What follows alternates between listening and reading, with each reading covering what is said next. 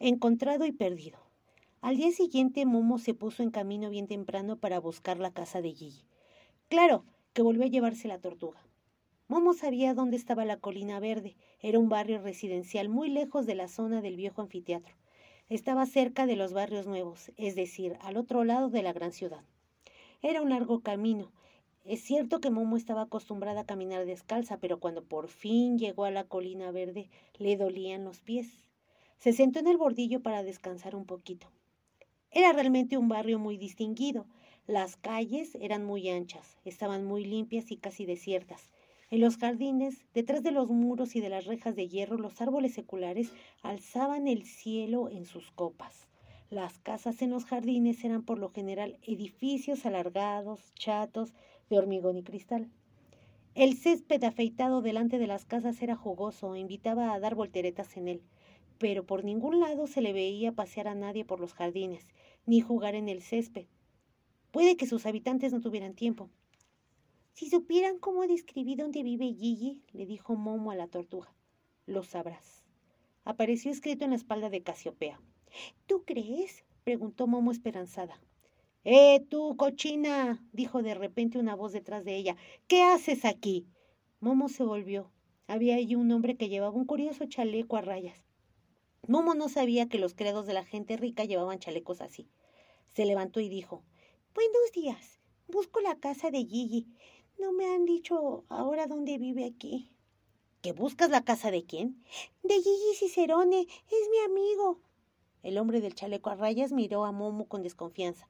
Detrás de él la puerta de hierro había quedado algo abierta, y Momo pudo echar una mirada al jardín. Vio un amplio césped en el que jugaban unos galgos y chapoteaba una fuente. Sobre un árbol en flor estaba posada una pareja de pavos reales. ¡Oh! gritó admirada. ¡Qué pájaros tan bonitos! Quiso entrar para verlos más de cerca, pero el hombre del chaleco la retuvo por el cuello. ¡Quieta! ¿Qué te has creído, cochina? soltó a Momo y se limpió la mano con su pañuelo como si hubiera tocado algo muy asqueroso. ¿Es todo tuyo esto? preguntó Momo señalando a través de la puerta abierta. No, dijo el hombre menos amable todavía. Lárgate. No se te ha perdido nada por aquí. Sí, contestó Momo contestón.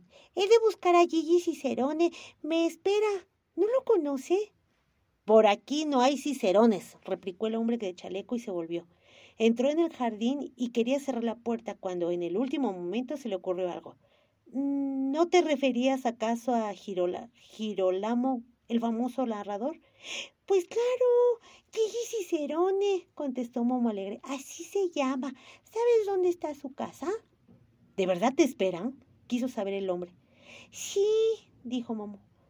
De verdad es mi amigo y me paga todo lo que como en casa de Nino. El hombre del chaleco arqueó las cejas y movió la cabeza. Esos artistas, dijo Abreu, qué caprichos tan tontos tienen. Pero si es verdad, ¿crees que apreciará tu visita? Su casa está allá arriba en la última calle. Es esta. Y cerró la puerta. La cayó. Ponía en el caparazón de Casiopea, pero las letras desaparecieron enseguida. La última casa en lo alto de la calle estaba rodeada de un muro de altura superior a un hombre, y la puerta del jardín, al igual que la del hombre del chaleco, era de placas de hierro, de modo que no se podía mirar al interior. No se veía ninguna parte o un timbre o una placa con un nombre. Me gustaría saber si es de verdad esta la casa de Gigi. ¿No se le parece? dijo Momo. Lo es, ponía en el caparazón la tortuga. ¿Por qué está todo tan cerrado? Así no puedo entrar. Espera, apareció como respuesta. Está bien, dijo Momo con un suspiro. Pero puede que tenga que esperar mucho. ¿Cómo he de saber, Gigi, que estoy aquí afuera? Si es que está dentro. Ya viene. Se podía leer en el caparazón. Así que Momo se sentó justo delante de la puerta y esperó pacientemente mucho rato. Y no pasó nada. Momo comenzó a impacientarse. Pensó si Casiopea no se había equivocado esta por única vez. ¿Estás bien segura? preguntó al rato. En lugar de la respuesta esperada, apareció en el caparazón la palabra adiós. Momo se asustó. ¿Qué quieres decir, Casiopea? ¿Quieres dejarme? ¿Qué vas a hacer? Buscarte, fue la respuesta más enigmática todavía de Casiopea.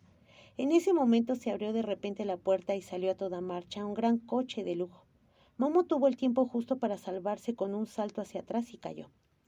El coche siguió su camino un poco para frenar, después con gran chirridas de neumáticos. Se abrió la portezuela y Gigi saltó al suelo. ¡Momo! gritó con los brazos extendidos. Es Momo en persona, mi pequeña Momo. Momo se había levantado de un salto y corrió hacia él. Gigi la recogió y la levantó en sus brazos, le dio cien besos y bailó con la calle por ella. ¿Te has hecho daño? preguntó sin aliento, pero no esperé lo que ella pudiera decir, sino que siguió hablando excitadísimo. Me sabe mal haberte asustado, pero tengo una prisa enorme, ¿entiendes? Ya vuelvo a llegar tarde. ¿Dónde has estado todo este tiempo? Tienes que contármelo todo. Ya no creía que volvieras. ¿Has encontrado mi carta? Sí, estaba todavía. ¿Has ido a comer a casa de Nino? ¿Te ha gustado? Tenemos que contarnos tantas cosas, Mo. Han pasado tantas cosas mientras tanto. ¿Cómo te va? Pero habla. ¿Y el viejo Vipo qué hace? Hace siglos que no lo veo. ¿Y los niños? ¿Sabes, Momo? Muchas veces pienso que en la época en que todavía estábamos todos juntos, yo os contaba historias. Qué tiempos tan bonitos. Pero ahora todo, todo es diferente. Momo había intentado varias veces contestar a las preguntas de Gigi, pero él no interrumpía su torrente de palabras. Se limitó a esperar y mirarlo.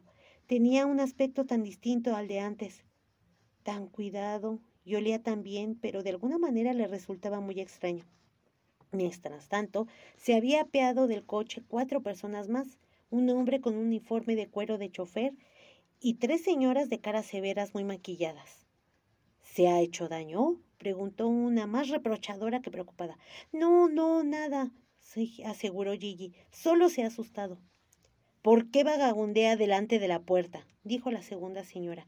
Pero si es Momo, gritó Gillo riéndose. es mi vieja amiga Momo. ¿Así que esa niña existe de verdad? preguntó sorprendida la tercera señora. Yo siempre la había tenido por una de sus invenciones. Podríamos pasarlo enseguida a la prensa. Recuento con la princesa de los cuentos o algo así. Eso haría mucho efecto. Lo organizaré inmediatamente. ¡Qué historia! No, dijo Gigi, no, no me gustaría eso. Pero a ti, pequeña, la primera señora se volvió sonriendo ahora a Momo. A ti sí te gustaría salir en los periódicos, ¿verdad? Deje a la niña en paz, dijo Gigi molesto. La segunda señora echó una mirada a su reloj. Si no vamos a toda velocidad, el avión se nos irá delante de las narices. Y usted sabe lo que esto significaría. Ay, Dios mío, contestó Gigi nervioso. Es que, es que ya no puedo hablar unas palabras con tranquilidad con Momo después de tanto tiempo. Ya lo ves, Momo, que esos son negreros y no me dejan.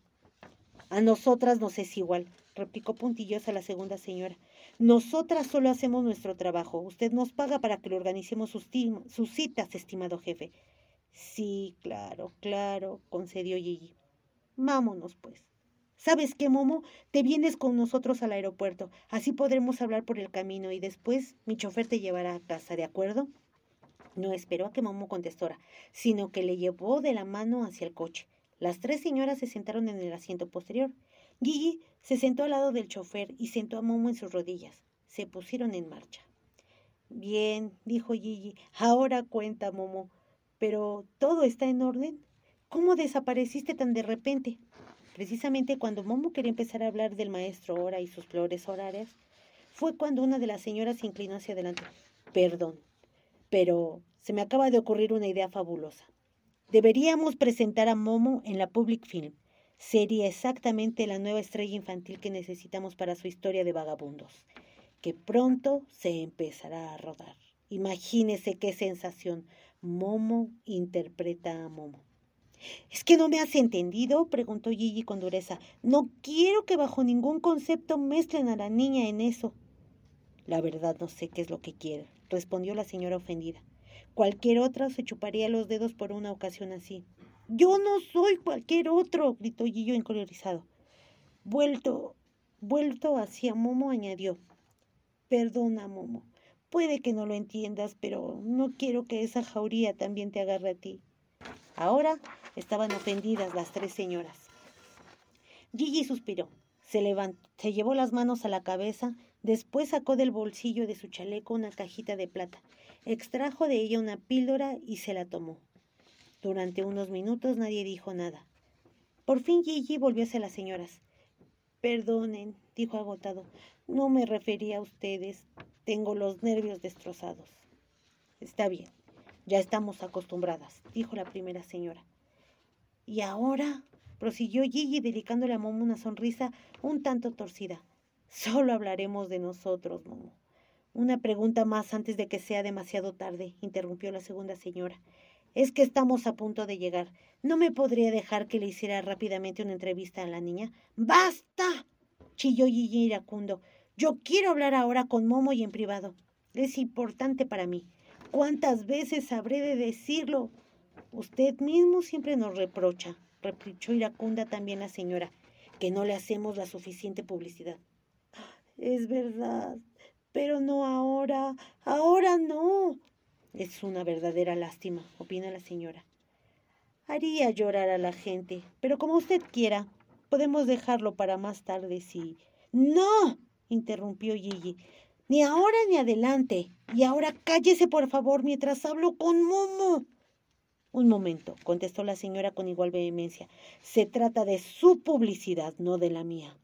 Y debería reflexionar si en los momentos actuales puede permitirse el dejar escapar una ocasión así. No, gritó Gigi desesperado. No me lo puedo permitir, pero dejaremos a Momo fuera del juego. Y ahora, se lo suplico, déjenos en paz a los dos durante cinco minutos. Las señoras se callaron. Gigi se pasó la mano agotado por los ojos. ¿Ya lo ves? A eso hemos llegado. Dejó oír una risita amarga. No puedo volverme atrás, ni aunque quisiera. Se acabó. Una cosa te puedo decir, Momo. Lo más peligroso que existe en la vida son las ilusiones que se cumplen. Por lo menos cuando ocurrió como mi caso. Ya no me queda nada con qué soñar. Ni siquiera entre vosotros podría volver a aprenderlo. Estoy harto de todo. Miró por la ventanilla triste. Lo único que podría hacer sería cerrar la boca, no contar nada más, enmudecer quizá hasta el fin de mi vida, por lo menos hasta que se me hubiera olvidado y volviera a ser un pobre diablo desconocido. Pero pobre y sin ilusiones, no, Momo, eso será el infierno. Por eso prefiero quedarme donde estoy. También es un infierno, pero por lo menos es cómodo. ¿Qué tonterías estoy diciendo? no podrás entenderlo. Momo solo le miraba y entendía que estaba enfermo mortalmente mortalmente enfermo. Intuía que los hombres grises no eran ajenos a ellos, pero no sabía cómo ayudarle cuando él mismo no lo quería. No paro de hablar de mí mismo, dijo Gigi. Cuenta, ahora por fin, ¿qué te ha ocurrido a ti mientras tanto, Momo? En ese momento, el coche paró ante el aeropuerto. Todos se apiaron y corrieron hacia la terminal. Allí ya esperaban a Gigi algunas azafatas uniformadas. Unos periodistas le fotografiaban y le hacían preguntas, pero las azafatas le daban prisa porque el avión tenía que despegar en pocos minutos. Gigi se inclinó hacia Momo y la miró. De repente se le llenaron los ojos de lágrimas. Escúchame, Momo, dijo algo en tan voz baja que los demás no pudieran oírlo. Quédate conmigo, te llevo conmigo en este viaje y a todas partes. Vivirás conmigo y en mi hermosa casa. Vestirás de seda y terciopelo como una princesa de verdad. Solo tendrás que escucharme. Puede que entonces se me vuelvan a ocurrir cuentos de verdad, como los de antes, ¿te acuerdas? Solo tienes que decir que sí, Momo, y todo se arreglará. Por favor, ayúdame. A Momo le habría gustado ayudar a Gigi. Le dolía el corazón por ello, pero sentía que ese no era un buen camino que Gigi tenía que volver a ser Gigi y que no le serviría de nada que ella dejara de ser Momo. También sus ojos se le llenaron de lágrimas. Movió la cabeza y Gigi la entendió. Asintió triste mientras que las señoras a las que él mismo pagaba para eso se lo llevaron. Volvió a saludar con la mano desde lejos. Momo le devolvió el saludo y ya había desaparecido. Durante su encuentro con Gigi, Momo no había podido decir ni una sola palabra y habría tenido tanto que decirle. Le parecía que ahora, cuando le había encontrado, le había perdido de verdad. Se volvió lentamente y se dirigió a la terminal. De pronto le recorrió un susto tremendo porque también había perdido a Casiopea.